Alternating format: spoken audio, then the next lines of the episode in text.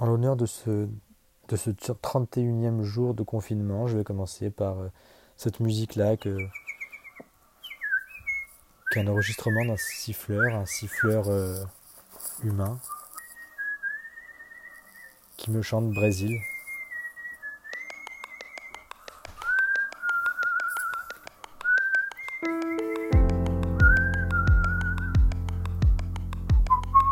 T'arrives à faire ça?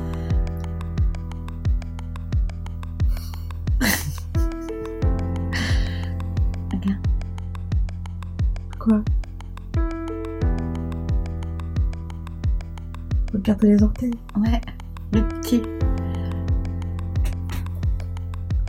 J'arrive que d'un côté. Ah, c'est chiant. Guatemala. Et après? Après, je... Bah après le, Chi- le Mexique, maman. Non, oui, ça me fatigue. Ouais, faut que t'apprennes un peu ta géographie. Et au-dessus du Mexique, il y a quoi? Maintenant, tu vas me faire les, les, Non, là, je connais rien. les États fédéraux. Je connais rien par euh, Moi non plus. le territoire.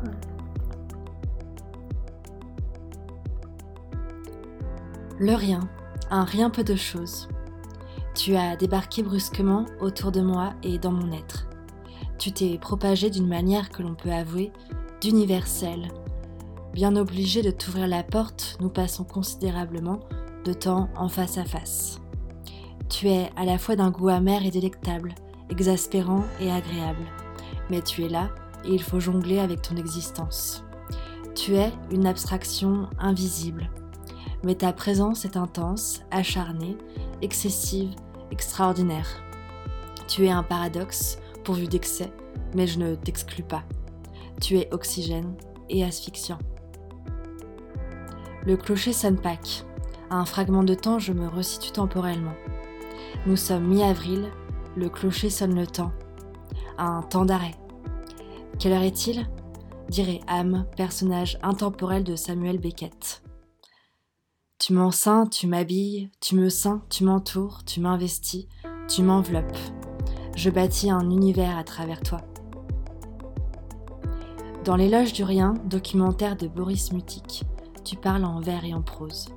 Tu te glisses dans cette voix roqueuse, grave, ce timbre d'iguane, puissant. Iggy Pop résonne. But who am I to say I or we? Am I really nothing? Or just my ego's mercenary? Une conversation du rien, une voix pleine de sarcasme, d'humour, d'ironie et de critique omnisciente. Une forme de rien thérapeutique sur le rien. Un mirifique cheval blanc sur fond de roches blanches ivoirines. Une balançoire pneumatique isolée et gravitant dans un paysage nocturne. Un linge qui vole. Des tableaux, des compositions photographiques où le rien divague d'un passager de train en plein sommeil au creux d'un voyage qui freine le temps à une petite fille se déplaçant en marche arrière, à contretemps, à un chien sous un meuble, puis à la chaleur visible qui se dégage du bitume. Le rien se montre quelque part ou dans peu de choses, dans ces plus de 300 images imperceptibles mais présents dans chaque recoin.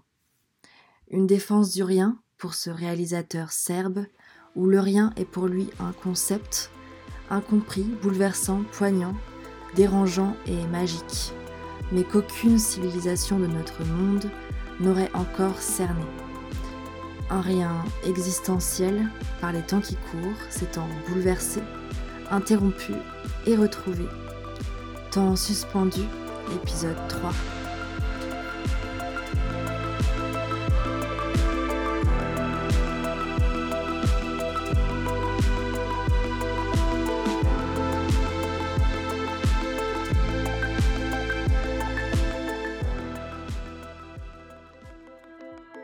Tableau numéro 13. Bernadette, 61 ans. Je commence ce dernier épisode par un témoignage d'une infirmière à domicile. Bernadette vit à Nantes et travaille dans la campagne nantaise. Elle demeure dans un bel appartement que j'ai toujours envié. Un parquet de bois qui grince, de grandes fenêtres, des fenêtres qui s'ouvrent sur cette célèbre usine bleue nantaise, l'usine à sucre. Coucou Fanny. Donc euh, voilà, quoi de neuf dans mon, dans mon confinement? Ben, Je pourrais dire que tout d'abord, c'est assez particulier ce confinement parce qu'il est vraiment scindé en deux expériences. L'une à mon travail où je suis donc infirmière à domicile, donc avec une attention euh, décuplée à l'autre et, aussi euh, au souci de ne pas transmettre ce fameux virus, donc qui me demande une concentration beaucoup plus accrue, fait que je suis pleinement vivante, présente et, consciente dans ce que je fais. Et après, d'une autre part, quand je rentre chez moi, j'ai ces périodes aussi vivant seule dans mon appartement où du coup, euh, eh ben, je trouve que le, être confiné sans, euh, sans euh, exister physiquement pour d'autres, c'est assez particulier. Donc il y a des moments, ben, je vois par exemple le dernier week-end, c'était un petit peu la, dernière période où j'ai pas travaillé, peut-être pendant trois jours, j'étais un peu morose justement de pas partager de moments où je me sentais exister pour les autres que, qui étaient aux, côtés de moi. Et j'avais eu des manifestations dans mon immeuble de solidarité, comme j'étais la seule à aller travailler et soignante en plus, tout va bien. Ils m'avaient mis des petits, euh, des petites gâteries devant ma porte dans un petit panier, voilà des choses, des attentions très très douces.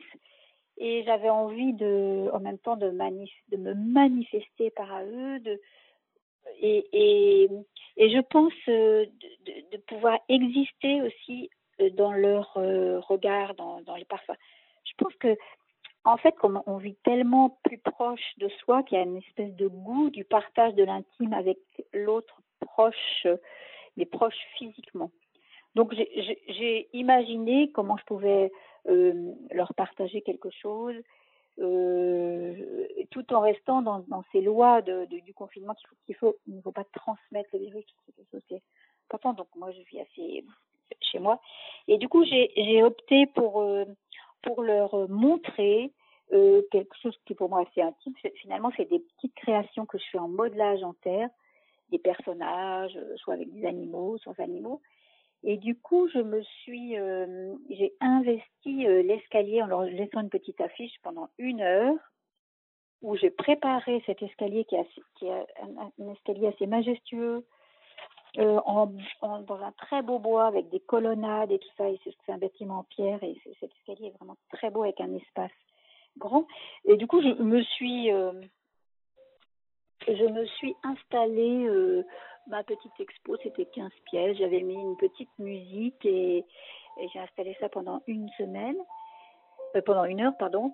Et, j'avais mis la musique, la lumière, les petites, euh, pièces qui dé, pour déambuler, proposer une, déambulation dans cet espace pour partager. Je disais vraiment dans ma petite affiche, je, je me disais c'était tout simplement partager un peu de poésie. Je vous convie à une expo escalier. Voilà. Donc c'était pendant pendant une expo qui a duré une demi-heure et moi je me suis enfermée chez moi. Et c'était quand même très chaleureux ensuite parce qu'il y a un moment où euh, et pourtant j'étais en train d'écouter les transmissions de mon travail euh, hein, dans mon téléphone et j'entends dans l'escalier un tonnerre d'applaudissements donc ils étaient tous euh, en train d'applaudir euh, ils sont, un peu, ils sont à peu près huit, hein, huit jeunes trentenaires. Et du coup, euh, quand j'ai ouvert la porte, c'était extrêmement émouvant de les voir et, je les sentais vraiment touchés de ce qu'ils avaient vu et je trouvais que c'était super ce, partage. Voilà. Et puis, euh, ils ont pu évoquer un petit peu ce que ça leur a fait et, les pièces qu'ils aimaient bien. Voilà. Donc, et du coup, je pense que ça a changé. Ça nous a mis un peu comme si on avait on était de la même famille. Finalement, on est peut-être, c'est peut-être ça aussi qu'on a à vivre, se sentir tous, tous de la même famille.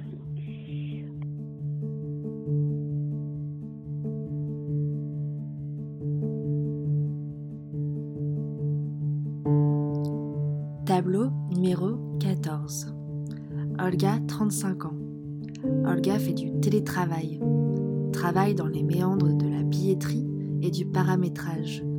De son appartement à Paris, elle m'envoie ce beau poème, Chasseuse de rêves. En un sueño nos sentimos como pez en el agua. A veces salimos y miramos un poquito sobre las orillas del mundo y después nos zambullimos rápido y ávidamente porque solo nos sentimos bien en las profundidades.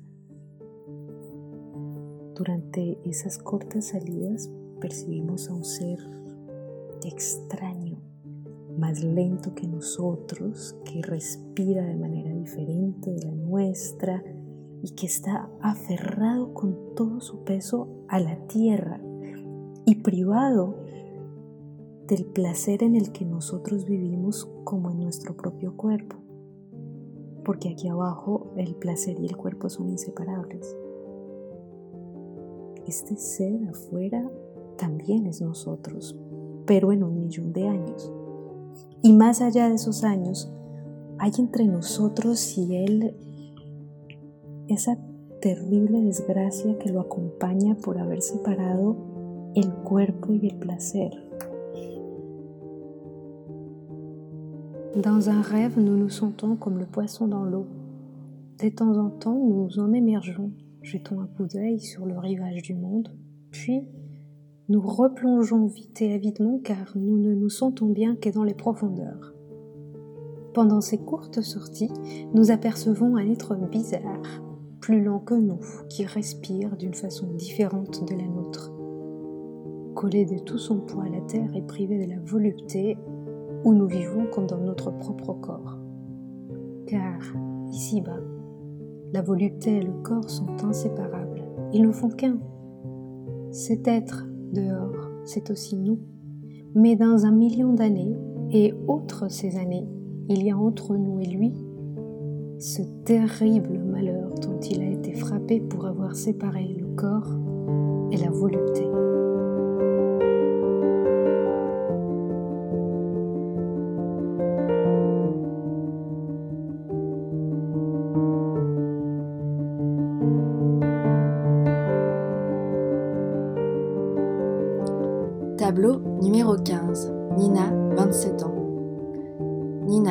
Rêveuse, artiste au plus profond de toi, ton regard, tes yeux, que tu apposes sur les parois, les murs, et se transforme en gigantesque fresque picturale. Un regard, une projection sur le monde, bienveillant et veillant sur nous. Tu le sèmes comme une volonté de rassurer le passant. Loin du voyeurisme, ton regard est apaisant.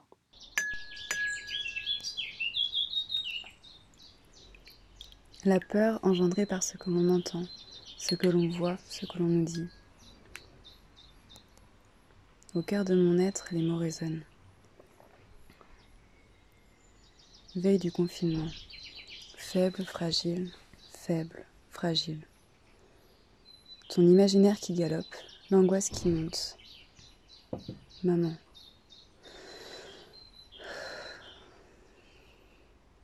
Respire. Une décision s'impose.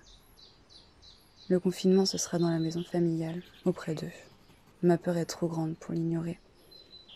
Je me dis que les retrouvailles amoureuses n'en seront que meilleures. Faire les courses. Ce moment plutôt anodin qui rythme notre quotidien habituellement devient source de stress, d'énervement. Ce contact vital avec le monde extérieur me rappelle la vulnérabilité de ma maman et m'angoisse au plus haut point. Et si le danger venait de moi en devenant porteuse Je me sens l'âme surprotectrice, jusqu'à oublier de me protéger des autres et de moi-même, ce que mon corps m'a rapidement fait comprendre. Fais confiance en la vie, car tu ne seras jamais plus forte qu'elle.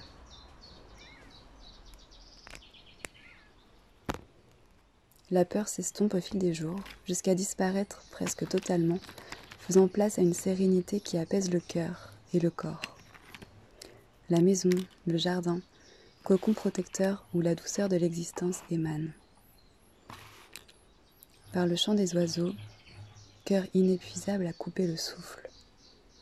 par ce ciel si bleu, si pur, sans aucune trace de chemtrail, par les bruits du bricolage au fond du jardin, par le frottement de la corde à sauter de mon frère sur le bois, par le bruissement léger des arbres à chaque caresse du vent, par les odeurs qui réveillent les souvenirs, celles de la pelouse fraîchement tondue, de la rosée du matin à l'heure du thé. J'avais presque oublié. C'est le printemps. Goûter au plaisir d'une vie où le temps n'est plus, l'occasion de ne plus te courir après, et de bannir cette phrase Je manque de temps. Enfin, avoir tout le loisir pour s'écouter, écouter ses envies, ses besoins, écouter le silence, se retrouver, libre de contempler, libre de laisser ses pensées vagabonder, libéré du temps pour découvrir l'inconnu. Je m'essaye au Qigong. Je me challenge sur de nouveaux sujets de fresques murales. Je redécouvre l'aquarelle aussi. C'est justement ce que je suis en train de faire à l'instant présent. Je teste de nouvelles recettes de cuisine et pour mon plus grand bonheur, je me suis remise à lire des romans. J'avais délaissé la lecture au profit des séries, des films, mais il n'y a rien de mieux pour s'évader. La suspension du temps me fait apprécier plus pleinement et plus intensément chaque petit bonheur de la vie, qui sont finalement les plus importants à mon bien-être. Je me sens bien et étrangement reconnaissante pour cette reconnexion avec cette nature et les gens que j'aime.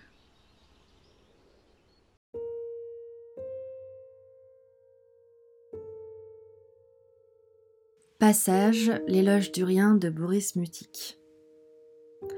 Enfin, notre premier encart. Est-ce que ça arrive tôt ou tard? J'ai tellement de choses à vous dire, mais je me demande encore comment. Je ne voudrais pas vous flatter ni faire l'insolent, mais il n'y a jamais eu d'époque moins excitante pour être derrière une caméra. Je suis d'accord avec ça. Jouons donc par-delà les règles du cinéma. Passons-nous de têtes parlantes et d'opinions intellectuelles, d'effets spéciaux et de crampes culturelles. Pas de chavirement classique, ni d'images épiques, ni de personnages secondaires, ni d'intrigues complémentaires. Pas de sauvetage du monde, ni de prétentions extraordinaires. Juste des portraits de vous et moi, dans des situations ordinaires et quelques lignes de commentaires pour encadrer le débat. Juste pour s'assurer que vous mordrez bien l'appât.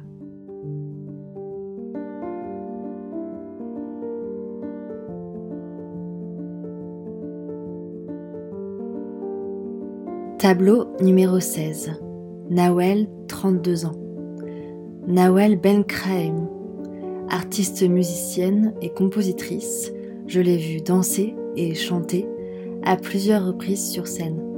Une voix rauque, suave, une passerelle avec l'Orient, entre la France et la Tunisie.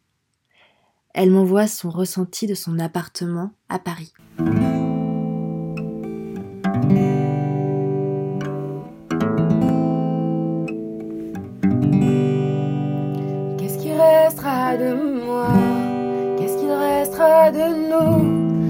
Après être restés là comme des petits cailloux Faudrait pas que nos cœurs deviennent de la pierre. On aura besoin de ça et de toutes les prières. Ouais, je me promène entre mes quatre murs. Je tente d'élargir mes pensées sans allure, de donner des baisers que me cogner à mon champ de blessures. Qu'est-ce qui restera de moi? Qu'est-ce qu'il restera de nous après être restés là comme des petits cailloux? Faudrait pas que nos cœurs deviennent de la pierre. On aura besoin de ça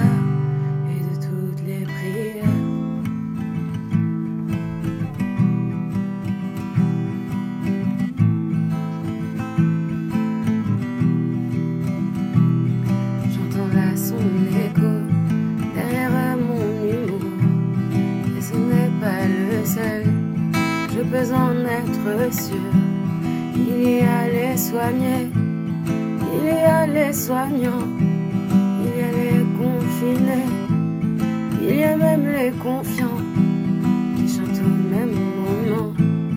Ça traverse le ciel, il paraît qu'ils respirent quand les hommes craignent le pire. L'air est plus pur, c'est sûr, c'est peut-être le moment d'envoyer nos prières aux confinés conscients, aux damnés de la terre, et puis à la terre elle-même, cette mer sans mur, voilà que je me promène. Entre mes quatre murs. Voilà, c'est une de mes expériences artistiques du confinement, des poèmes, puis des fois il y a des mélodies qui viennent croiser ma poésie, puis ça donne des chansons. Et tous les jeudis, euh, je poste virtuellement une poésie. Et tous les dimanches, je fais des, des lives de mes anciennes chansons et puis des directs où je discute avec euh, les gens. Et ça me permet un peu de remplir ce besoin de partager ma musique et d'être encore avec les autres, parce que finalement, quand on fait de la scène, c'est un peu l'art du rassemblement. Donc c'est un peu compliqué dans les périodes où le rassemblement est plus qu'interdit, vu que ça a été une des premières choses interdites avant même qu'on nous confine à la maison. Euh, et je pense que même quand le confinement sera levé, les gens vont pas sauter dans une salle de cinéma ou de concert de sitôt. Donc cette idée-là est un tout petit peu angoissante. Donc pour euh, pallier à ça, bah, je continue à me donner des rendez-vous de créativité à moi parce que ça me fait du bien, que ça me permet de m'apaiser, de déplier les, les angoisses quand j'explore ce qui se passe à l'intérieur de moi en écrivant. Et puis euh, aussi bah, euh, d'être dans cet élan, de garder cet élan vers l'autre, euh, pas à travers la scène, un peu différemment. C'est un peu étrange, mais ça se fait et je découvre en fait qu'il y a quand même un vrai plaisir à ça, à ces rendez-vous de chansons en direct et tout ça. Euh, sinon, bah, moi, le confinement, bah, c'est un mélange donc euh, de musique, de petits moments artistiques vu que c'est mon métier, mais aussi une tentative de rangement de mon bordel administratif. Je me dis que c'est le moment de le faire. Et tout ça dans un rythme qui n'est pas du, tout celui du confinement, qui est le rythme d'un petit bébé, qui lui s'en fiche complètement de ce qui est euh, arrêté ou pas à l'extérieur et qui a ces moments où il a faim, ces moments où il a besoin de faire la sieste, ces moments où il faut qu'on lui donne le bain. Donc euh, tout ça fait que honnêtement, euh, j'ai pas le temps de m'ennuyer ni de récurer dix fois euh, ma cuisine.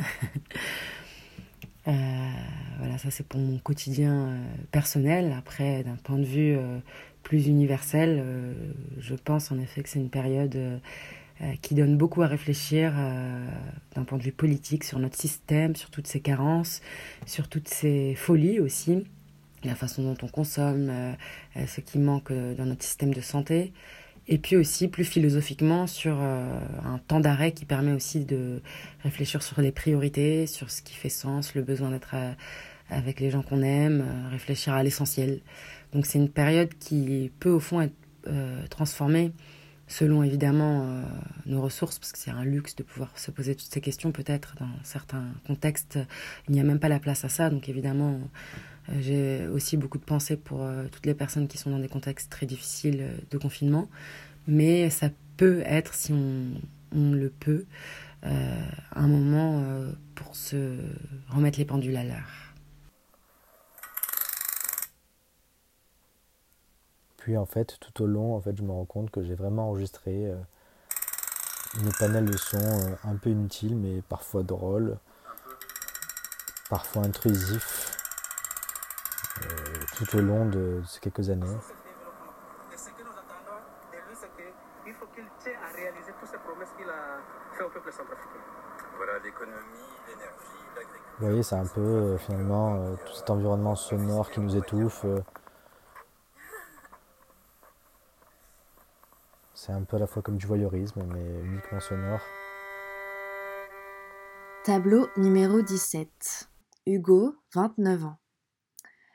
Petite excursion au sud de la France, quelque part sur la côte d'Azur.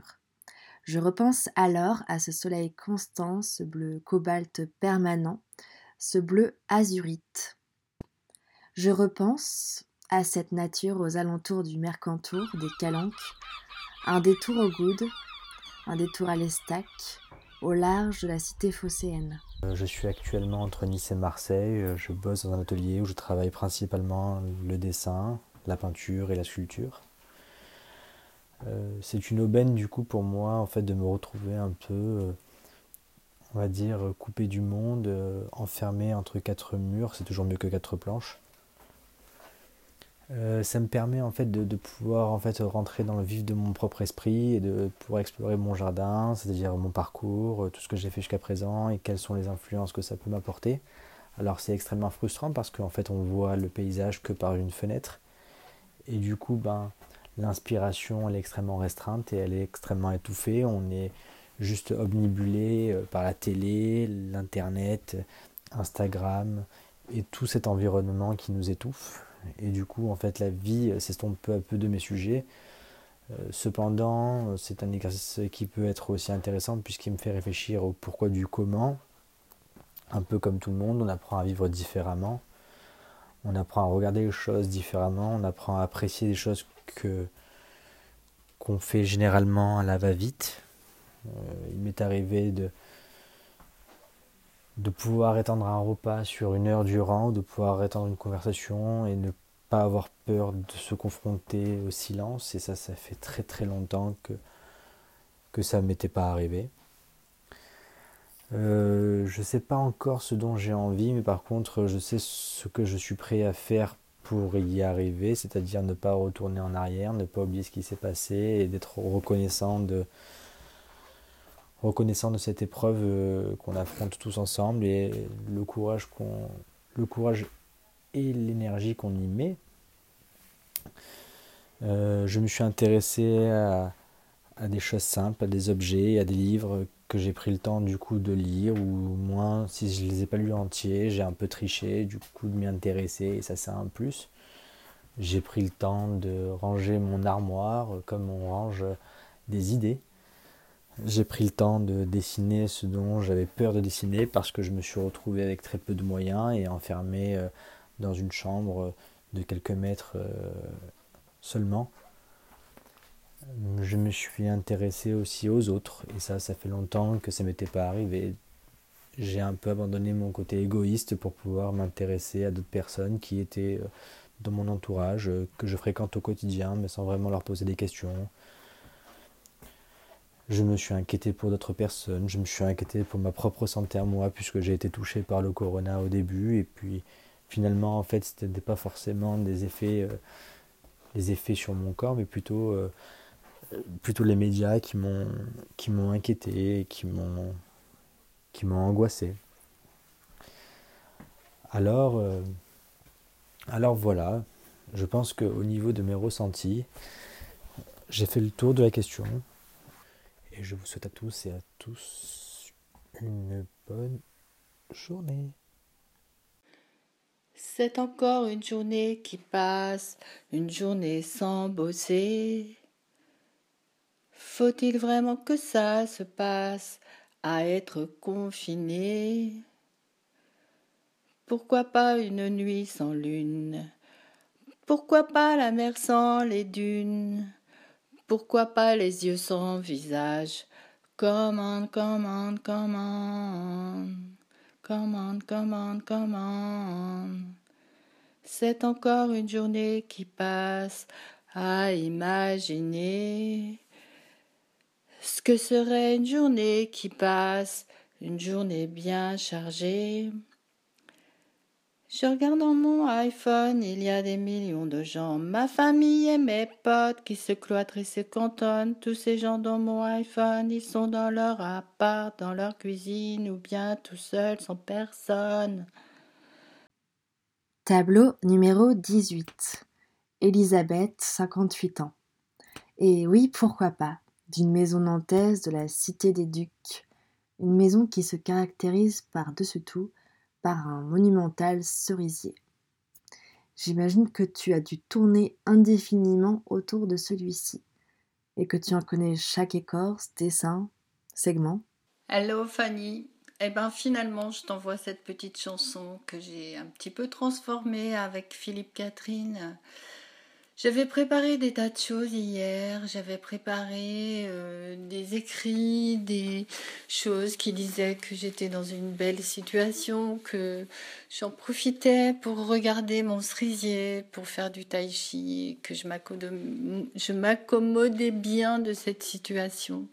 Et puis finalement ce matin j'ai eu envie de faire autre chose parce que je me rends compte que c'est tellement particulier cette situation de confinement et que je ne me suffis pas tellement à moi-même finalement. Moi j'aimerais bien retrouver les gens avec qui je travaille, ceux qui bafouillent, ceux qui n'écrivent pas bien, ceux qui ne parlent pas bien et que effectivement ma vie euh, toute seule peut être euh, harmonieuse et je peux me recentrer mais ça ne me suffit pas.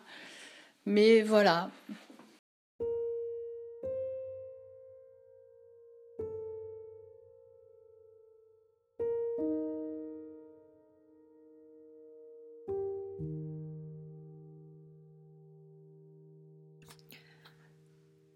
Tableau numéro 19. Mélodie, 37 ans. Une voix pas si lointaine, à vol d'oiseau, elle est très proche. J'ai récupéré une bicyclette chez elle quand je suis rentrée d'Italie. Sans l'embrasser, pas de bisous. Je sais qu'elle aussi trouve ces moments où tourner la pédale à petite traîne sont d'un grand plaisir et d'une curieuse liberté. Je te visualise à chaque fois que tu chevauches ton deux roues avec ce sentiment d'instant et de pensées aériennes. À rouler, pédaler, dépouler, et t'emporter dans les rues silencieuses, musicales de vent, de brise et de volatile. Un instant présent qui, est même renforcé par le fait d'avoir aucune prise sur, euh, sur ce qui va en être demain, euh, la, fin du confinement, l'après-confinement. Euh, mon activité indépendante euh, professionnelle, elle peut faire un flop total comme pas. En tout cas, l'être, l'aspect fonctionnel, là, n'a pas de prise, ne sait pas à quoi se préparer et donc est euh, d'autant plus invité à, rester dans sa parenthèse et à laisser la place à l'instant présent. Voilà. Et, euh, j'aime bien, en fait, ce qui ressort là de, de se lâcher prise dans le dans la réinvention d'un quotidien une réadaptation. Du coup, euh, voilà, de, plein de belles surprises. Et, euh, et j'ai noté aussi des petits détails, c'est que euh, ça fait presque un mois que je mets plus du tout de soutif, que je privilégie des, brassières, des choses hyper confortables et de manière générale, la tenue en général, quoi. rien qui sert, quoi. Pas de, pas de chaussures, pas de ceinture, pas de jeans des tenues où, ça n'empêche pas la fantaisie. On parle pas de pyjama plan-plan, mais, euh, mais voilà, c'est plus respirant. Euh, plus de maquillage, plus de, plus de bijoux. Euh, ou alors, ou alors si, mais pour, pour se déguiser, par exemple.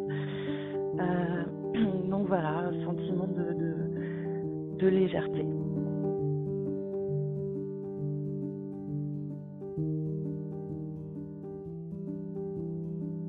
Tableau numéro 20. Ali, 45 ans, en famille, en Bretagne. Ali se présente sur scène avec guitare à la main comme petit beurre breton. Un artiste engagé, généreux, un artiste toujours sur les routes pour partager son univers avec son public, toujours dans une intimité et une proximité.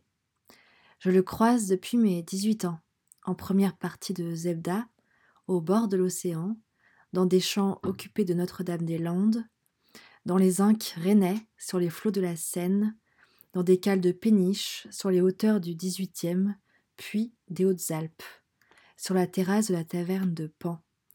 Dernière date, en souvenir sous les rares pluies du mois d'août. Il serait peut-être temps de faire une pause, non?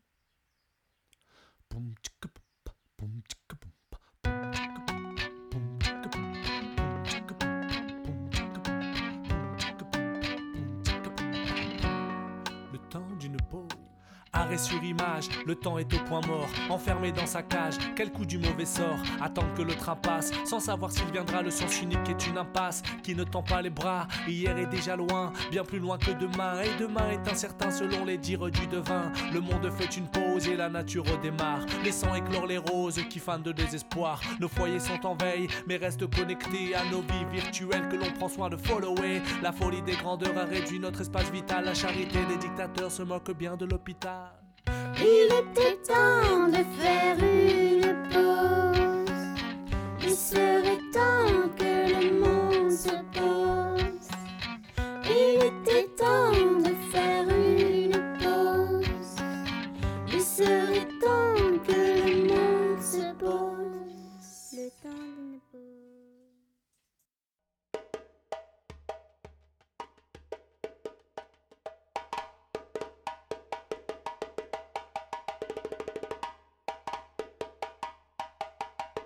Tableau numéro 21. Les mots de la fin. Bouli, 27 ans. Bouli s'éclipse l'hiver en Belgique pour écrire, griffonner, composer. Mais l'été, il réapparaît sur une île de l'Atlantique au bord des dunes, aux alentours des docks de Noirmoutier. Il fait partie de ces saisonniers à toujours revenir à bon port. Je suis devant une table pour écrire. C'est une table qui a servi à beaucoup d'autres choses que l'écriture. Et l'on voit, en surface, comme un archipel de cette ancienne vie. On voit le rond d'un bol très large, qu'on imagine plein de café. On voit le travail des bêtes minuscules qui mangent le bois. On voit des sillons de couteaux et d'autres traces, indéchiffrables. Moi je suis devant cette table, après beaucoup d'autres. Et j'y suis pour écrire, parce que j'ai décidé que ma vie serait comme ça, pour l'écriture, et par elle. À l'époque où Marguerite Duras était jeune écrivaine, Raymond Queneau lui a donné ce conseil. Il lui a dit Ne faites rien d'autre que ça. Écrivez. Voilà. Tout simplement. Parce qu'il n'y a rien d'autre à faire en vérité pour devenir écrivain que d'écrire. Et donc, c'est là que je reviens à cette petite table, dans ce petit bureau, dans ce petit espace du confinement, donc rien d'autre à faire que d'être seul. Ici, je lis un extrait de Marguerite Duras encore. La solitude de l'écriture, dit-elle, c'est une solitude sans quoi l'écrit ne se produit pas, où il s'émiette, exempt de chercher quoi écrire encore. Et plus loin, il faut toujours une séparation d'avec les autres gens autour de la personne qui écrit les livres. Alors avant la pandémie, j'allais cinq jours par semaine à la bibliothèque universitaire de Liège, place du Vintou. Je montais au quatrième étage, dans une petite salle basse, silencieuse. J'étais déjà dans une sorte de confinement, au centre d'une solitude, et de là, vers une frontière que l'on repousse, en direction des confins. Puis la fermeture des lieux publics a été décidée, et depuis, je suis chez moi. Maintenant, devant cette table, j'écris. J'ai aménagé ce bureau spécialement pour ça, dans une ancienne chambre d'enfant qui ne doit pas faire plus de neuf mètres carrés. Il y a une fenêtre, devant, avec le ciel, avec de l'air. Il y a une armoire en chêne et du vieux linge plié dans les cartons. Il y a l'ancien lit d'enfant qui est démonté. Et c'est tout. C'est largement suffisant d'ailleurs pour se mettre au milieu de soi. Quand la pandémie a commencé à devenir réelle, j'ai pensé d'abord à toutes les autres, à celle de 1969 qui avait tué un million de personnes et que tout le monde a oublié, à celle de 1918, la grippe espagnole, 50 millions de victimes, plus loin encore, à la peste noire du XIVe siècle, un tiers de la population européenne. J'espérais bien sûr que celle-ci ne serait pas aussi meurtrière, et je continue de l'espérer. J'ai pensé surtout que nous avions une drôle de mémoire sélective et un goût terrible pour le spectacle. Partout, dans tous les médias, on voyait, on voit encore, cette peur et cette incertitude, des sentiments à vendre entre deux spots publicitaires. Et puis, on voyait, on voit, la vérité se perdre, de fausses informations, les théories du complot, les vieilles superstitions, les chasses aux sorcières. Enfin, toutes les expressions de la peur et de l'obscurantisme ravivées, soudain, intactes depuis la nuit des temps. C'est cela, je crois, la première leçon de cette pandémie. Redécouvrir que nous sommes vulnérables. Et je crois que le véritable enjeu désormais, la vraie révolution, serait de réussir à s'en souvenir, accepter cette fragilité, très belle, très cruelle, très animale, et cependant très rassurante, parce qu'elle n'est pas étrangère à la nature. Elle est même son expression la plus précieuse.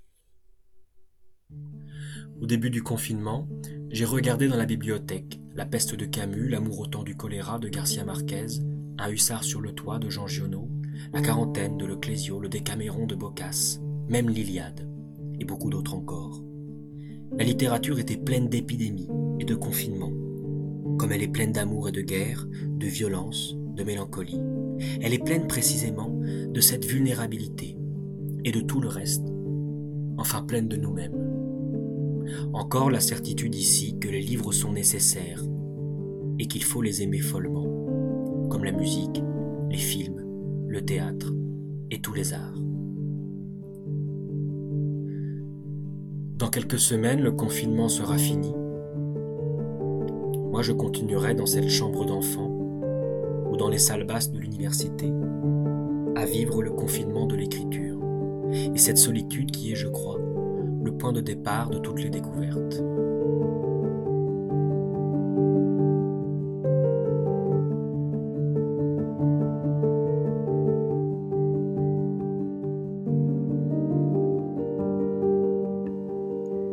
Passage Oublier le temps de Peter Brook. Et pourtant, à tout moment, nous pouvons prendre un nouveau départ. Tout début à la pureté de l'innocence.